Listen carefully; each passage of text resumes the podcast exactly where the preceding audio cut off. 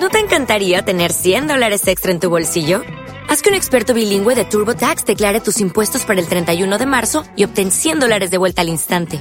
Porque no importa cuáles hayan sido tus logros del año pasado, TurboTax hace que cuenten. Obtén 100 dólares de vuelta y tus impuestos con 100% de precisión. Solo con Intuit TurboTax.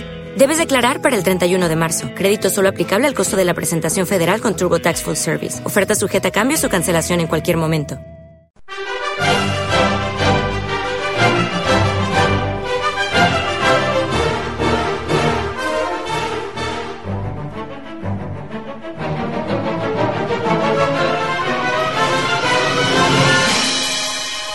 El Rincón del Arte.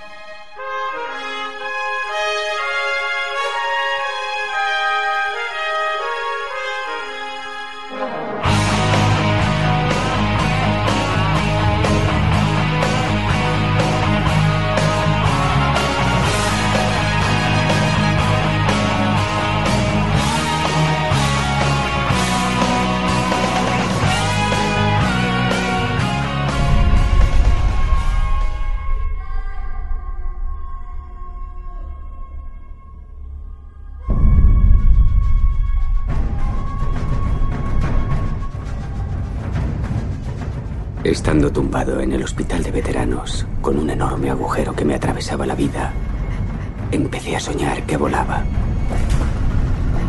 Era libre. Pero tarde o temprano, siempre hay que despertar. En Radio Nova, más que cine.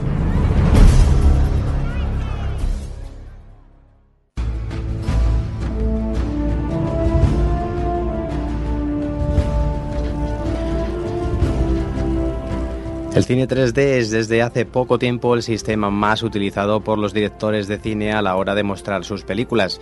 Muchas de ellas han sido convertidas desde el sistema tradicional 2D, el cine de toda vida, a un sistema que convierte las imágenes eh, bueno, pues en tres dimensiones generando el relieve que normalmente el ojo humano percibe sin ningún problema.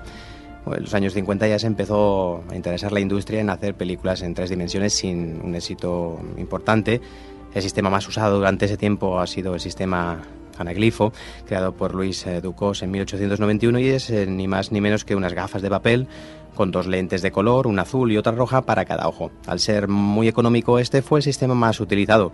Dos capas de color eh, superimpuestas, pero movidas ligeramente una respecto a la otra para producir el efecto de profundidad. La imagen contiene dos imágenes filtradas por color, una para cada ojo, y esto producía el efecto 3D. En aquellos años 50 el propio mm, director Alfred Hitchcock pues también se interesó en su película Crimen Perfecto en este sistema, pero este sistema no crea una buena imagen, una buena calidad y en, el tema de los colores. En las siguientes décadas se ha ido probando el 3D, incluso en los años 80 y 90, con películas comerciales y de terror donde en muchos casos solo se utilizaba las gafas en momentos concretos. Fue a principios del siglo XXI cuando todo cambió y películas como por ejemplo Polar Express en animación fue un punto de partida para, para el éxito del 3D. Pero el sistema más utilizado es eh, el de las gafas 3D poralizadas que se utiliza hoy día por la mayoría de salas de cine concediendo una gran mejoría en la calidad de imagen y reduciendo las posibles molestias oculares que pueden producir en algunos espectadores. El cine en 3D se ha asentado definitivamente. Todavía tiene que mejorar mucho eh, más eh, de lo que está ahora mismo en la actualidad. ¿Para cuando el cine 3D sin gafas, eh, como se está viendo en soportes como las consolas de, juegos el DSI o incluso los nuevos televisores sin gafas. la industria apuesta definitivamente por este sistema. La revolución tecnológica hasta dónde nos llevará en concepto del 3D. Para contestarnos a estas y otras preguntas tenemos con nosotros a Jordi Alonso, investigador del departamento de I+D de MediaPro, como investigador de temas de estereoscopía, por ejemplo. tiene varios proyectos ahora mismo en, que vamos a comentar luego más adelante con él. Y bueno, pues ha sido profesor del máster de animación por ordenador en la SCAT. Supervisor técnico de la película Glory Day, donde finalizaron, bueno, finalizaron la Sagrada Familia por ordenador. Productor manager de software 3D en Promovisa y empresario, la cual ha creado ya diferentes empresas y diferentes webs en Internet. También dirigió cine.com y ahora lleva su página cine3d.com, entre otras 200 webs. Ahora también está involucrado en una película que hasta enero no está confirmado definitivamente su producción y según nos ha comentado está en preproducción de un documental. En julio del año pasado tuvimos la suerte de hablar con él al final de la tercera temporada de Más que Cine y hoy lo tenemos nuevamente pues con nosotros aquí en el programa. Buenas tardes Jordi Alonso y gracias eh, por concedernos eh, esta entrevista. Buenas tardes. Más que cine, Javier, dime. Contamos también con la presencia para, para hablar hoy contigo de Raúl Bocaccia, colaborador habitual también del, del programa. Buenas tardes Jordi, encantado de tenerte en este programa. Un saludo Raúl encantado de estar yo con vosotros. A ver si puedo contestar a vuestras preguntas, que lo ponéis cada vez más difícil. Esperemos que, que, también, pues, eh, bueno, te sorprendan un poco, que es difícil ya hoy en día que te sorprenda algo, ¿verdad? Eh, bueno, en junio del año pasado mmm, estuviste en el programa para hablarnos del cine en 3D, en la época con el éxito de Avatar, dirigida por James Cameron y estrenada en diciembre de, o finales del 2009 el éxito pues, increíble de esta película cambió el cine comercial y la forma de explotarlo. Eh, ¿Crees, eh, Jordi Alonso, que, que, así fue? ¿Que, es que todo cambió a partir de Avatar? Sí, desde luego, Avatar con punto de inflexión. Eh, digamos que ha sido la excusa perfecta para los grandes estudios para hacer que todas las salas, o la mayoría de ellas, eh, cambien sus antiguos proyectores de 35 milímetros y pongan proyectores digitales. Eh, recordemos que las salas 3D, eh, prácticamente todas ellas, excepto las salas IMAX y algunas analógicas que no han acabado de funcionar demasiado bien comercialmente, eh, para reproducir 3D necesitan proyectores digitales. Y esos proyectores digitales eh, pueden proyectar en 3D, pero también en 2D. Eso eh, es un ahorro muy importante de dinero para las distribuidoras, porque no tienen que hacer copias en 35 milímetros, que son caras, que hay que transportarlas, que luego hay que destruir, que tienen un deterioro, y simplemente con una simple eh, memoria USB y, eh, y en algunos casos discos duros, con eso es capaz de poder reciclar esas películas eh, hasta el infinito prácticamente. son unas grandes ventajas para, para eso, para los, sobre todo para los productores y los distribuidores, los exhibidores tienen que hacer el esfuerzo de, hacer esa inversión.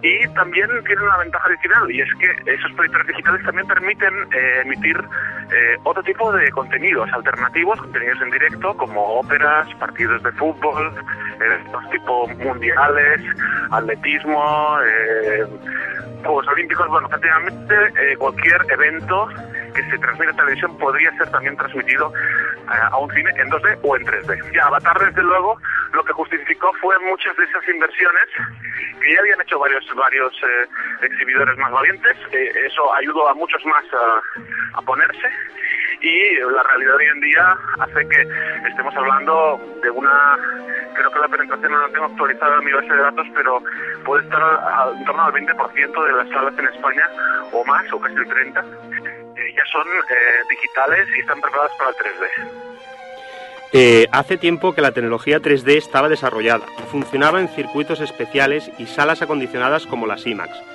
donde sobre todo los documentales y algunas películas se habían producido en este formato dando un éxito evidente. ¿Por qué antes el cine no explotó esta técnica? Bueno, es un tema de costes. Eh, realmente, eh, producir en 3D eh, necesita que haya salas en 3D. Y si no hay salas en 3D, no producen en 3D. Es el, digamos, el, el problema de huevo la gallina. Por lo tanto, alguien ha tenido que eh, ceder.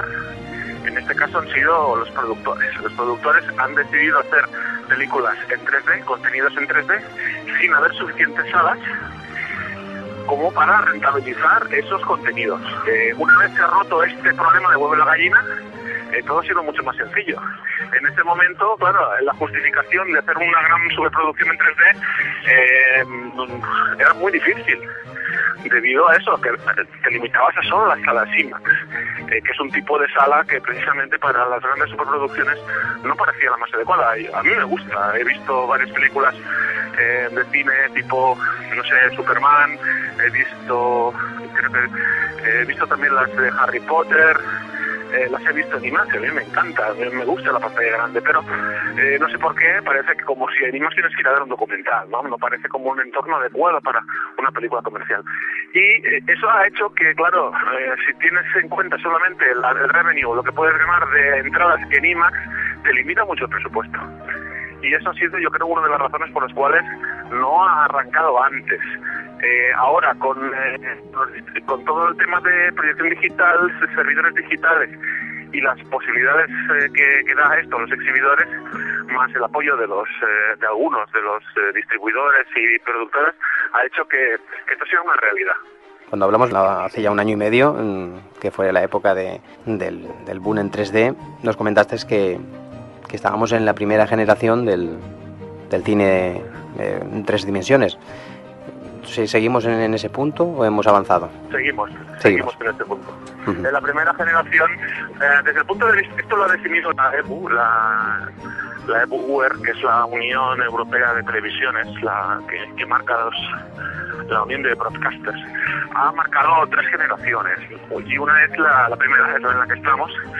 Se usan canales de alta definición estándar de televisión digital para emitir el 3D dentro de ese mismo ancho de banda eh, eso evidentemente tiene una, una consecuencia directa y es que es la eh, reducción del ancho de banda digamos que son necesarios 3 gigabits sin compresión para el 3D en HD eh, y en cambio una señal HD es 1.5. Digamos que metemos los dos canales de los dos ojos en uno solo, sacrificando HD banda de resolución, eso aparte de las compresiones que pueden llevar, que llevan mucha por cierto, eh, eso es lo que se denomina primera generación. En cine no hablamos de primera generación de 3D, en cine tenemos la resolución completa para cada ojo, pero sí que esta primera, digamos, primera jornada de, cine 3D digital, que el estandarte ha sido Avatar, pero creo que es un buen acierto vuestro comentario de, de Polar Express.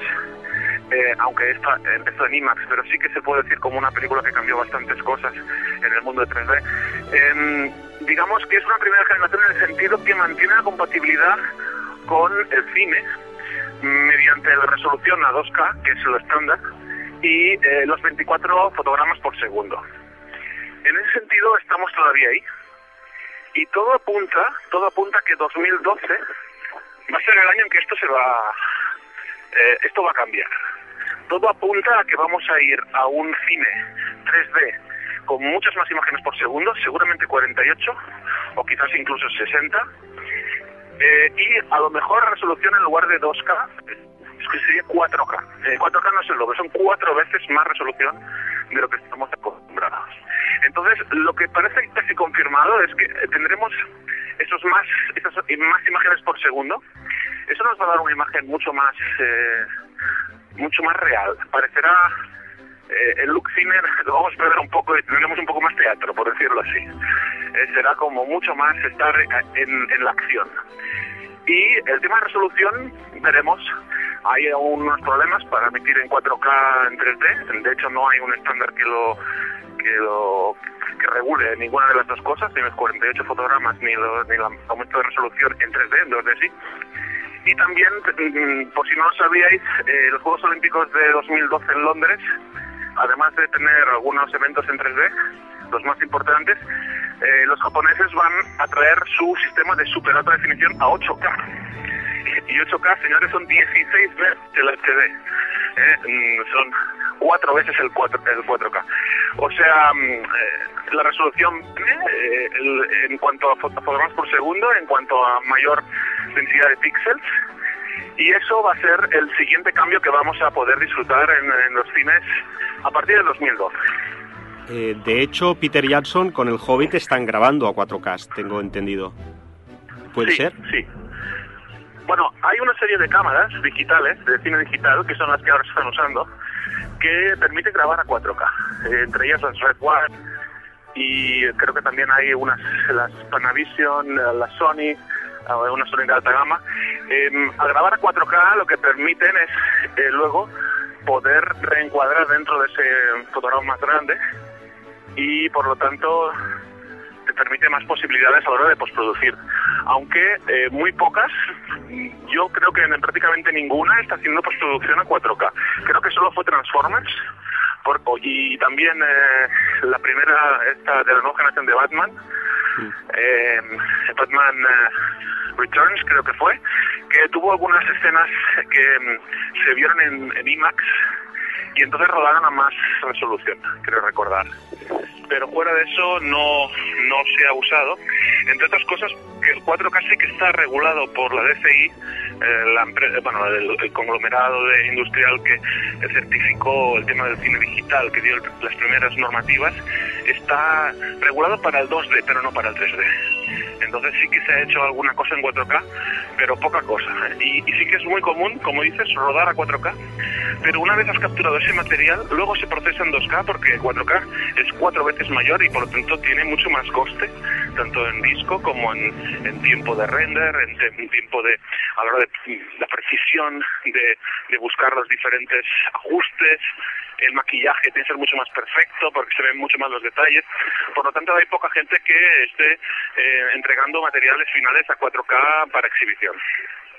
Eh, comentando sobre el Hobbit, de- aprovechando ya esta circunstancia, yo hace poco vi un documental donde se veían cómo rodaban con estas cámaras y cómo les aplicaban una serie de, no sé si nos los puedes explicar, unos, unos espejos mm, por, deba- por debajo de, de los objetivos y, y esos propios eh, objetivos eran los podían eh, pues, modificar en su ángulo. ¿Todo esto es por el 4K o, o no?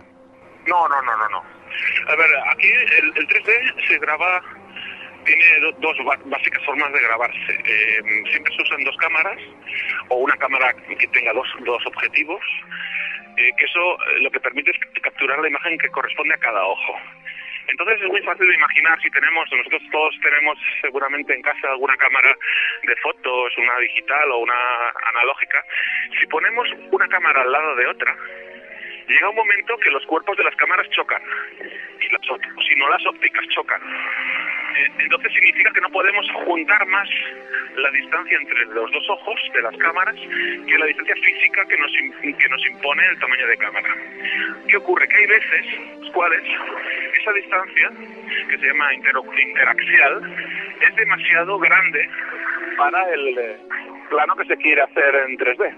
Tenemos que juntarlas más. La única manera es eh, poniendo una cámara encima de otra o debajo de la otra con un espejo y claro, al no haber ya impedimento físico para que se junten, podemos llegar a, a, a interaxiales de, de 0 milímetros si fuera necesario, porque bueno, 0 milímetros daría 2D, o un milímetro o 2 milímetros, o digamos distancias más comunes como son 20 milímetros a lo mejor, o 28 milímetros para planos cortos, y esas distancias, la única manera de hacerlas es con ese tipo de configuraciones.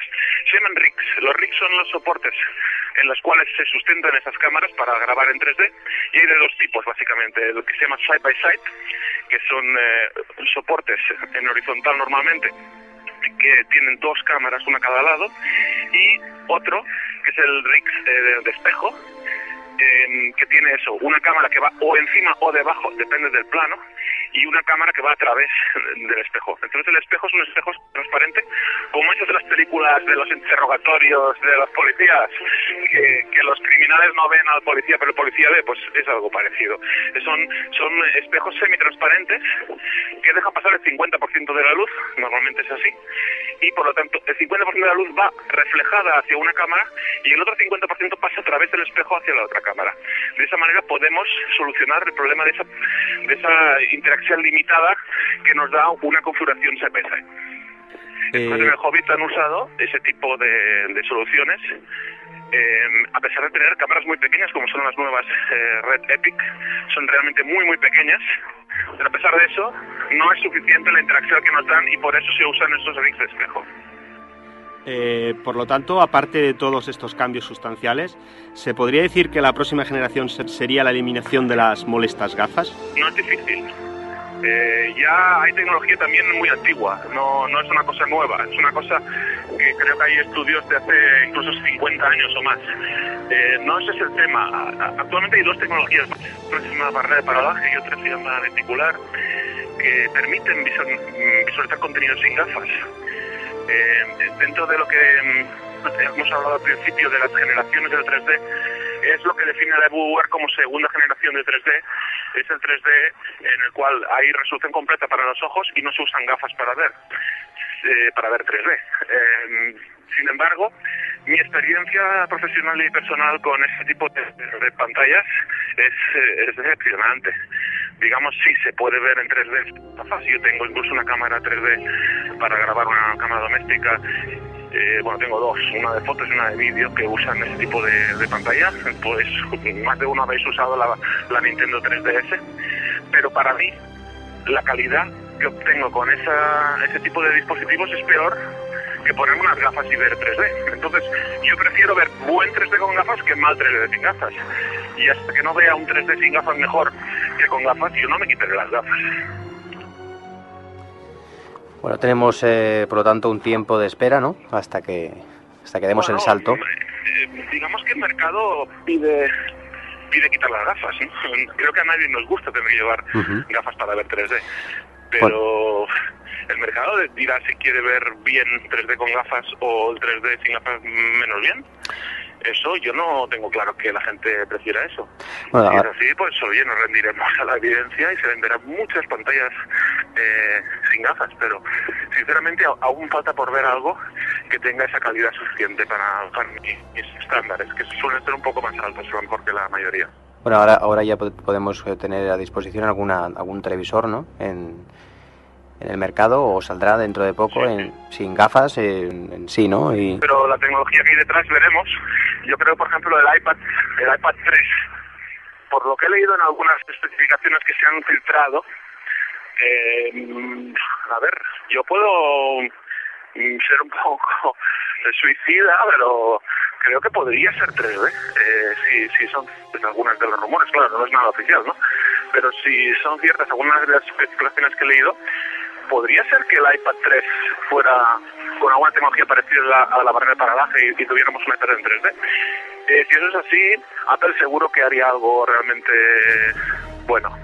Eh, si para hacer una experiencia a medias tintas no creo que lo hagan. Entonces, eso podría cambiar algunas cosas, quizás sí.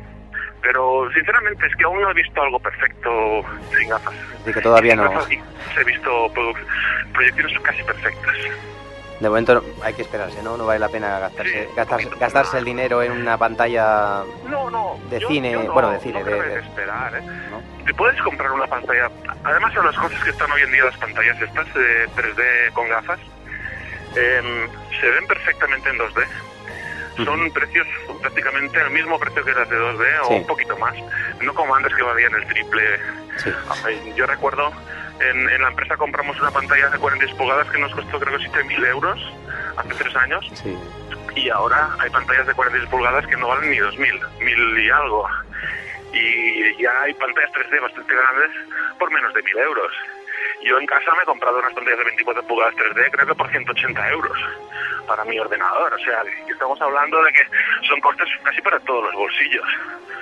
Entonces, no sé. Esto es como todo, es un tema de, masa crítica y una vez haya suficiente masa crítica y haya contenidos, eh, las ventas van a subir, los costes bajarán y se podrán aplicar tecnologías que a lo mejor ahora mismo no es económicamente posible, pero que serán posibles en breve. Eh, pero yo esto de esperar, sinceramente, mm, ¿para qué? Si puedes disfrutar desde hoy, es que no sé, tienes, te puedes comprar una cámara a precios razonables, puedes ver ya tus fotos en 3D, hacer tus reportajes domésticos en 3D. No sé por qué hay que esperar, No, no, yo me, creo. yo me refiero a esperar a, a las pantallas sin gafas, me refiero, ¿no? Estas que están saliendo o van a salir ahora. Bueno, si, si, no eres, si eres exigente hay que esperar, desde luego.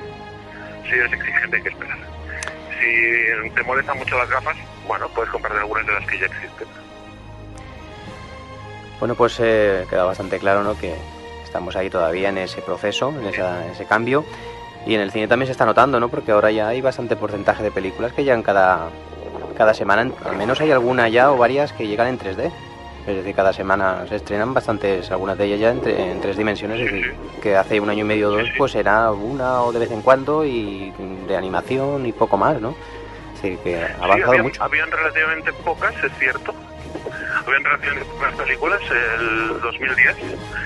Eh, también tenemos que pensar que habían pocas salas.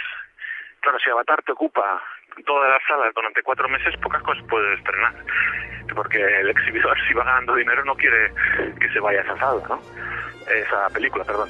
Entonces, ahora hay muchas salas, hay cines en los cuales están proyectando hasta tres y hasta cuatro películas simultáneamente en 3D. Claro, eso da muchas más posibilidades y se están estrenando a día de hoy películas que se produjeron hace años, ¿eh? Em, digamos que estamos recuperando algunos de los títulos antiguos y nada, eh, yo estoy viéndolas todas. De hecho, cuando tengo mucho trabajo, pues luego tengo que apretar y, ver cuatro seguidas en una semana, pero casi, casi en promedio yo diría que se está estrenando una película cada dos semanas o, o más de eso. Yo creo que tengo que ver también las estadísticas, pero debemos estar por encima de los 25 títulos 3D estrenados este año, y no solo de animación, como bien dices. Eh, también ha ayudado el tema de la conversión, que lo habíais comentado en el preámbulo de la, de la entrevista. La conversión ha ido mejorando. Desde la nefasta experiencia de Furia de Titanes, que fue criticadísima por la industria, eh, por, por mal hecha, creo que se han puesto las pilas todos y ahora se han visto algunas conversiones realmente bien hechas y el año que viene, en abril, veremos Titanic en 3D, convertida evidentemente, porque es la película original de James Cameron. Yo tenía suerte de ver dos veces varios minutos de la película y es impresionante. Eh, se puede hacer un buen trabajo, claro, eh, es caro hacerlo bien, como casi todo, ¿no?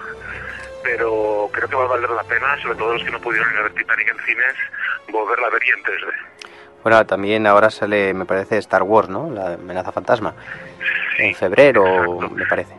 Sí, eh, Star Wars eh, durante años, yo diría, han intentado mirar la manera de cómo hacerlo, porque no lo tenían muy claro.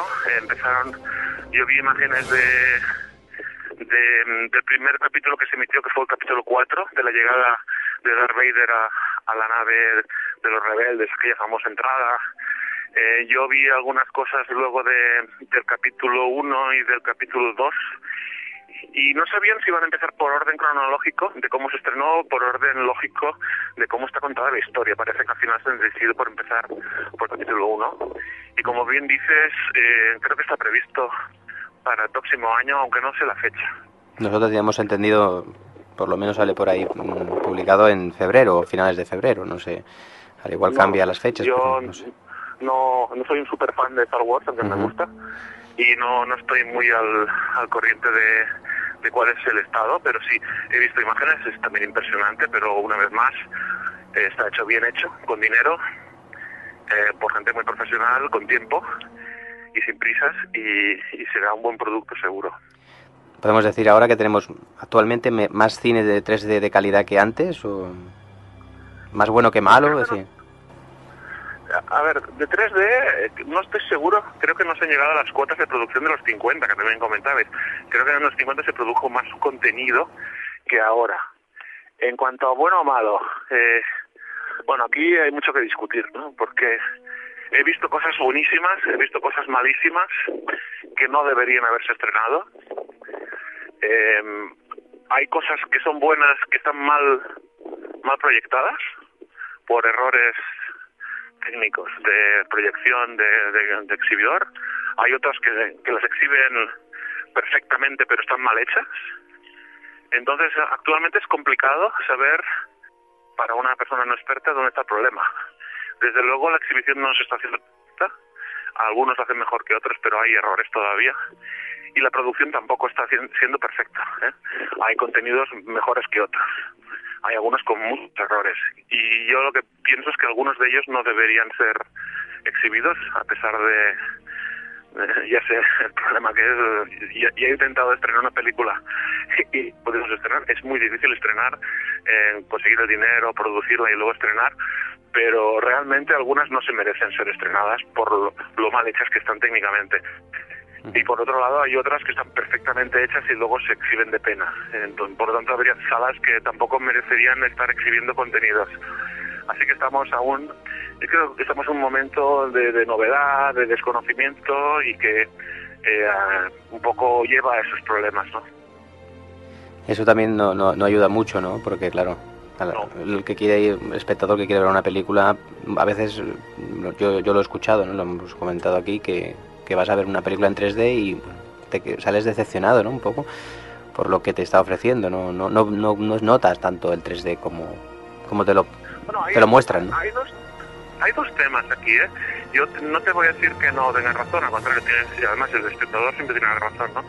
Pero hay dos tipos de cosas. Una es que el 3D no lo notes o, o haya menos profundidad que tú te inicialmente esperarías.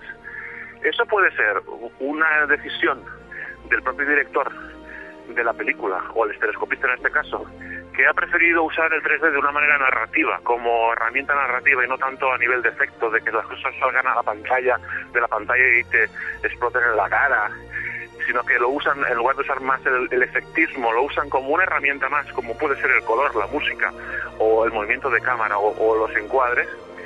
Eh, eso yo sé que a los que nos dedicamos a estereoscopía, estereoscopía nos gusta y buscamos eso, y también sé que hay mucha gente que no le gusta eso. Quiere que las cosas salgan de la pantalla, que se vea mucha profundidad. Y bueno, no siempre es posible, eso por un lado. Y por otro, además de... Hay casos en los que no te gusta el 3D porque está mal hecho, porque se han hecho mal los ajustes y por lo tanto el 3D que se está viendo... Eh, está dando un problema técnico, un problema físico a tus ojos, que te está esforzando más de la cuenta y que hace que no veas bien el contenido, ¿no? Entonces digamos que son dos cosas totalmente diferentes que no tienen por qué eh, coincidir, ¿eh? pueden ser las dos razones. Entonces no sé. O sea, mm, yo te quería entender que cuando, por ejemplo, molesta mucho los ojos, eh, ¿quiere decir que no está bien hecho el 3D? ¿He querido interpretar eso? Mm, a ver, primero, cuando molesta mucho los ojos, si estáis en Cataluña, podéis tener la suerte de, ir a alguna de las salas que están proyectando este famoso test 3D de visión, en los cuales em, podéis saber si vuestros ojos, vuestro sistema visual está en perfecto estado o no.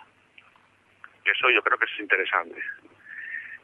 Por otro lado, eh, puede ser que esté tan mal que te produzca un, eh, un problema visual, sí, es posible. Yo he visto algunas cosas de esas y algunas de esas cosas se han estrenado. Y, te digo que he pagado por ir a ver esas cosas. Entonces, eso es lo que debería retirarse. Mm, yo, por ejemplo, yo fui a ver Avatar en 3D, en una sala que no voy a decir, ¿no? Y, a ver, el 3D lo noté muchísimo, pero yo tenía el problema de eso que cuando acabé, acabé súper mareado, o sea, me tenía que quitar las gafas de vez en cuando porque me daba una sensación... Y yo el 3D lo noté, pero no sé si era el problema de la película, de la, de la, de la sala, no lo sé. Hombre, yo si, si, si ser optometrista te diría que fueras al oculista por si acaso. A ver, vamos. Eh, eh, por si acaso, más. Porque, a ver, eh, si me dijeras otro título te diría, bueno, puede ser. Pero Avatar precisamente, a no ser que hubiera un desastre increíble en proyección, no, no era caso o sea, está bastante bien, si es perfecta. A ver, no sé, a ver, lo del oculista, a ver, yo he ido al oculista y a ver, la vista, mm, mm, según dice el oculista, la tengo perfecta, o sea, veo lo más detalle, o sea, que no llevo gafas, no, mm, a lo mejor para el 3D sí que tengo el problema, ¿no? A ver, el, 3D, tenemos que pensar una cosa, ¿eh? eh el 3D actual eh, que estamos teniendo es un 3D un poco, no es real, entre otras cosas porque hacemos un ejercicio con los ojos que no hacemos eh, normalmente. Claro. Es eh, disasociar lo que es la convergencia de la acomodación. ¿Eso qué es? Pues eso es que nosotros cuando juntamos los ojos, los ponemos por decirlo así, discos, em, para apuntar a un objeto que se nos va acercando a pantalla y allí donde estamos apuntando tenemos el foco de la acción. Claro. ¿Vale? O sea, siempre estamos enfocando donde estamos mirando. Eh, el 3D actual no es así. El 3D actual disocia la acomodación de la convergencia. ¿Por qué? Porque la pantalla es donde está el contenido. La vista siempre en el mismo lado. Entonces tú tienes que enfocar en la pantalla para poder ver el contenido. Sin embargo, eh, los objetos están fuera de la pantalla, dentro de la pantalla o en la pantalla. Y eso es un ejercicio que hacemos mediante lo que se llama convergencia de, los ojos, ¿no? Entonces, ese, esa disociación entre convergencia y acomodación, a mucha gente le produce dolor de cabeza. Porque es un ejercicio que no hacemos en la vida real. Y, por lo tanto, nuestro cuerpo, al no desarrollar esos músculos, eh, pues los tiene atrofiados. Y eso produce problemas. Y hay lo que se llama ciegos estereoscópicos. Hay gente que ve perfectamente, pero no ve en 3D, por diferentes problemas.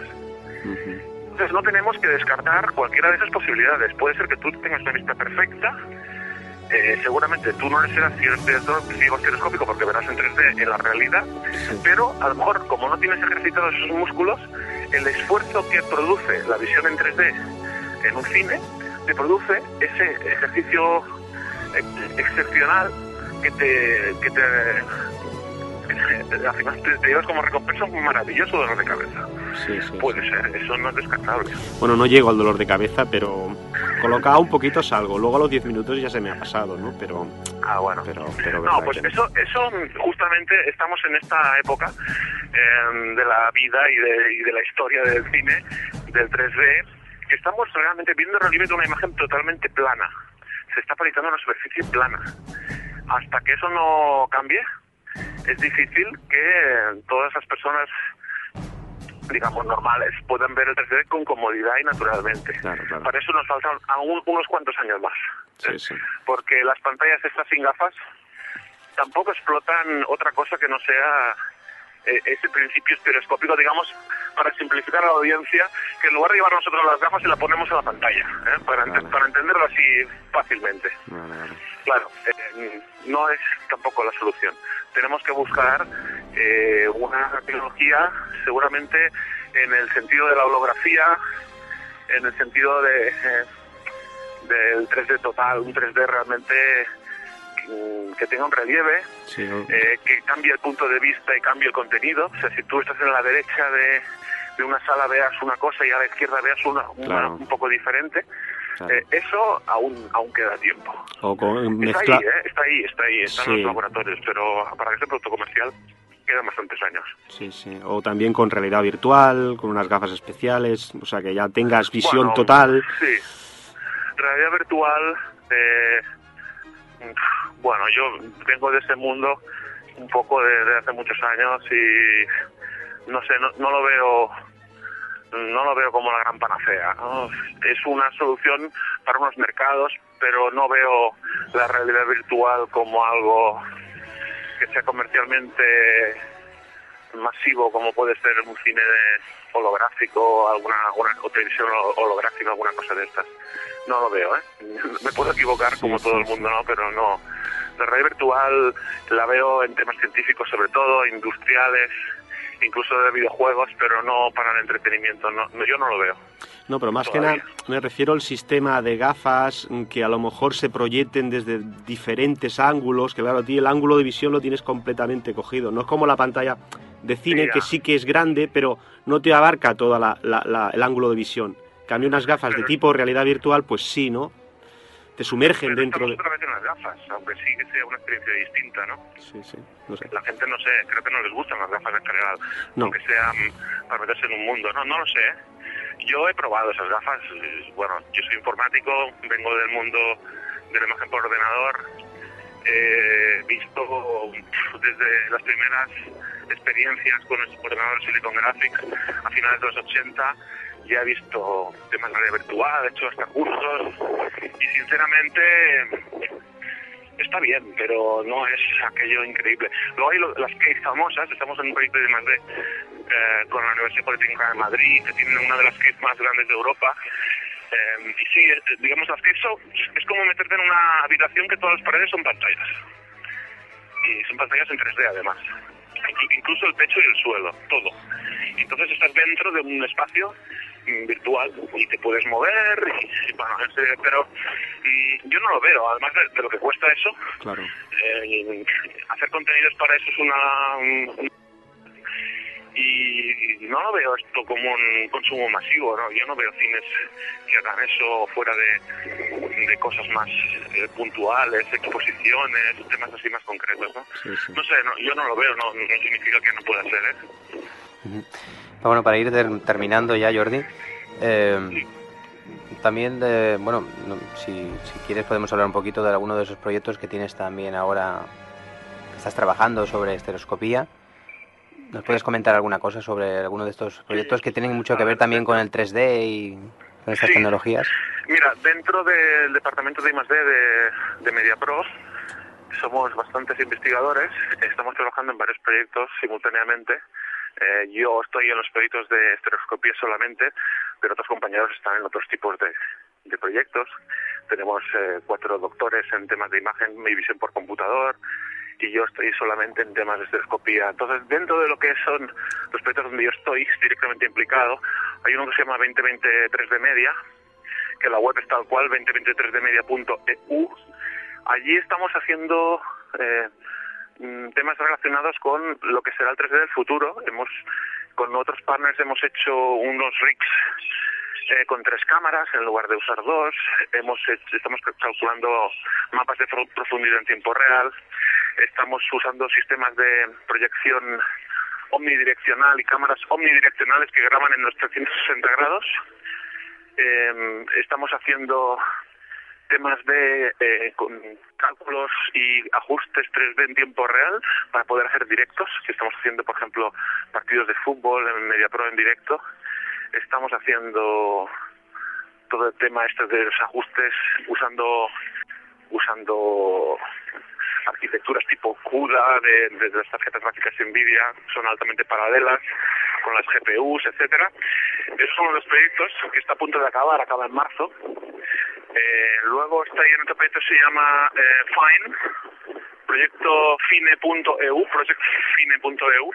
Este es un proyecto de mm, eh, de visión omnidireccional em, eh, libre, eh, que sería algo así como, si os acordáis del efecto Matrix, aquel de Neo que le tiran una bala y la cámara da vueltas en todo su cuerpo, pues eh, la- la- eh, y veis la cámara dando esos 360 grados, pues lo que estamos in- intentando hacer dentro de este proyecto de I+D es crear repeticiones para partidos de fútbol en las cuales el usuario pueda escoger el punto de vista y ponerse, por ejemplo, detrás de la barrera, detrás del portero o detrás del que pica la falta o buscar cualquier punto de vista arbitrario. Eso es el proyecto Fine, más o menos en lo que se, en lo que consiste. Y tenemos ahí varios partners de mucho nivel, eh, suelen ser partners eh, nacionales y europeos eh, que desarrollan diferentes partes de la tecnología, porque implica desde producción hasta distribución, satélite, internet, algoritmos de captura, etcétera. Y luego estamos en otro proyecto que se llama Immersive TV, de televisión inmersiva. Es un proyecto nacional este, los otros dos son europeos.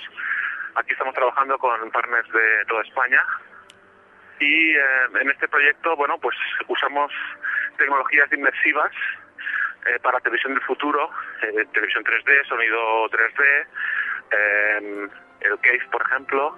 Estamos buscando contenidos para Cave, cómo hacer esos contenidos inmersivos y buscar eso, eh, cómo transmitir experiencias inmersivas para el salón, para, para una sala de exhibición, etcétera.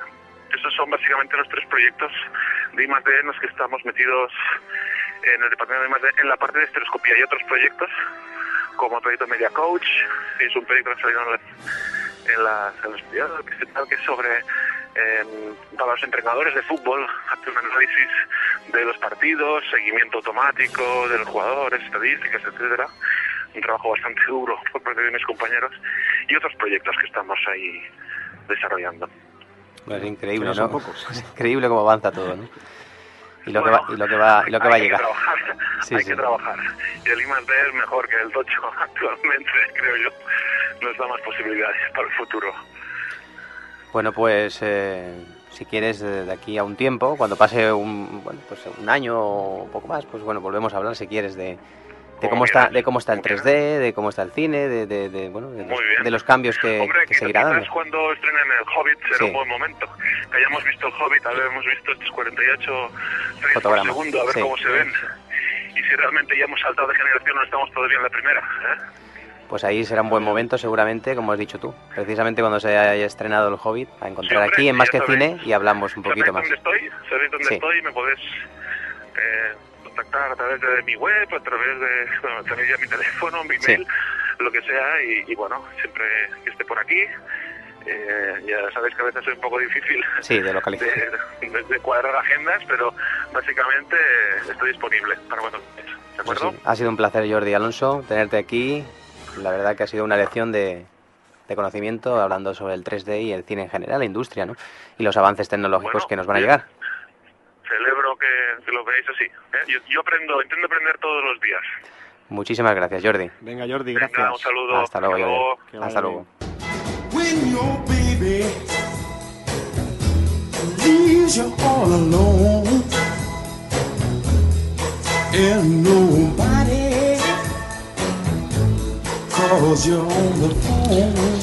Pues llega el momento de despedir el programa de hoy. Hemos tenido una entrevista fantástica con Jordi Alonso. También hemos hablado con Xavi Pide desde el otro lado del Atlántico. Toda la información la puedes encontrar en la página en masquecine2.wordpress.com y seguramente que la versión extendida de esta entrevista, ya que bueno, pues el programa por limitaciones, ¿verdad, Raúl? Sí, sí, no, a Tenemos- veces el tiempo nos limita bastante. Tenemos solamente, pues como sabéis, 50 minutos y la entrevista ha valido mucho la pena. Por lo tanto, la versión completa de la entrevista la tendréis eh, en masquecine2.wordpress.com.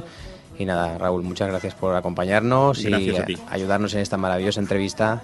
Creo que vale la pena para hablar un poquito del 3D, ya que esta persona sabe muchísimo de- de- de- del cine 3D, como has visto, y todas las tecnologías que a veces van relacionadas. Y vale, vale la pena realmente tener gente tan, tan increíble como esta. ¿no? Sí, sí. Pues bueno, Javi, eh, nada más decirte que, que acabes bien el año y que feliz Navidad y próspero año nuevo.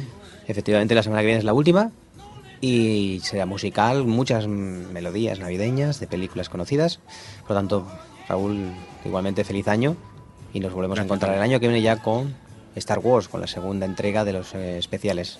El año que viene empezamos fuerte. Os dejamos con este tema de Dirty Dancing de, llamado Cry to Me del cantante Solomon Borke. Hasta la semana que viene. Venga, Javi. for a voice to come